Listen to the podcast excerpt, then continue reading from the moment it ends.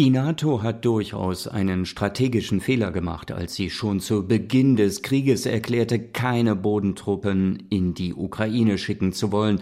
So wertet das Militärexperte Carlo Massala von der Bundeswehruniversität in München gegenüber unserem Sender. In Konflikten müsse der Gegner eben unberechenbar bleiben.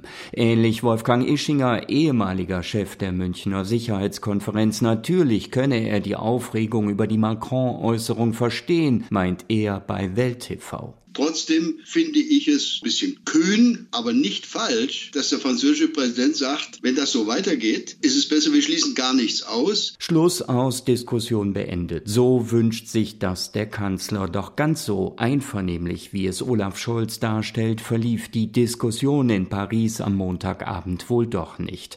Das lettische Verteidigungsministerium etwa erklärt heute nicht grundsätzlich gegen die Entsendung von Bodentruppen zu sein. Boris Pistorius, der deutsche Ressortchef allerdings, hält nochmals dagegen. Boots on the ground ist keine Option für die Bundesrepublik Deutschland. Ich habe wahrgenommen, dass der französische Außenminister versucht hat einzuordnen, die Aussage. Ich finde, dazu ist jetzt alles gesagt. Von einem Affront Macrons gegenüber Deutschland will Regierungssprecher Steffen Hebestreit nichts wissen. Doch selbst innerhalb der Ampel wird das anders gesehen. Anton Hofreiter, grüner Chef des Europaausschusses, hatte im ZDF über das immer schlechter werdende Verhältnis zwischen Scholz und Macron geklagt. Das ist offensichtlich zutiefst zerrüttet. Das ist auch ein Riesenproblem für unsere Sicherheit. Schenkt man der Version des Beschuldigten Glauben, ist tatsächlich alles in bester Ordnung. Niemals Bodentruppen, Munitionseinkauf für die Ukraine, auch außerhalb der EU.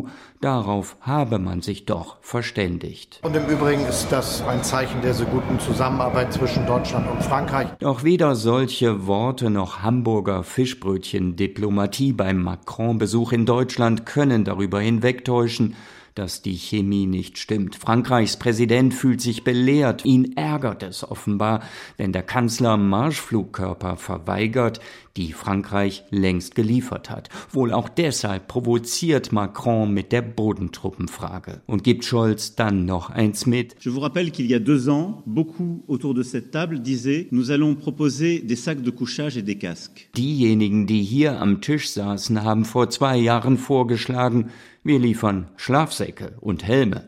Ob Deutschland jetzt nicht auch den Taurus liefern müsste, darüber wird in der Ampel weiter gestritten. Sozialdemokrat Michael Roth hält die Waffe eigentlich für wichtig. In der ARD erklärt er aber heute, der Kanzler hat es zu entscheiden und das respektiere ich. Freie Demokraten und Grüne hingegen wollen sich mit der Entscheidung noch nicht abfinden. Grünen Fraktionschefin Britta Hasselmann ruft nach weiteren Waffen für die Ukraine. Dazu gehört für uns auch der Taurus. Dass der Marschflugkörper helfen könnte, glaubt auch Carlo Massala.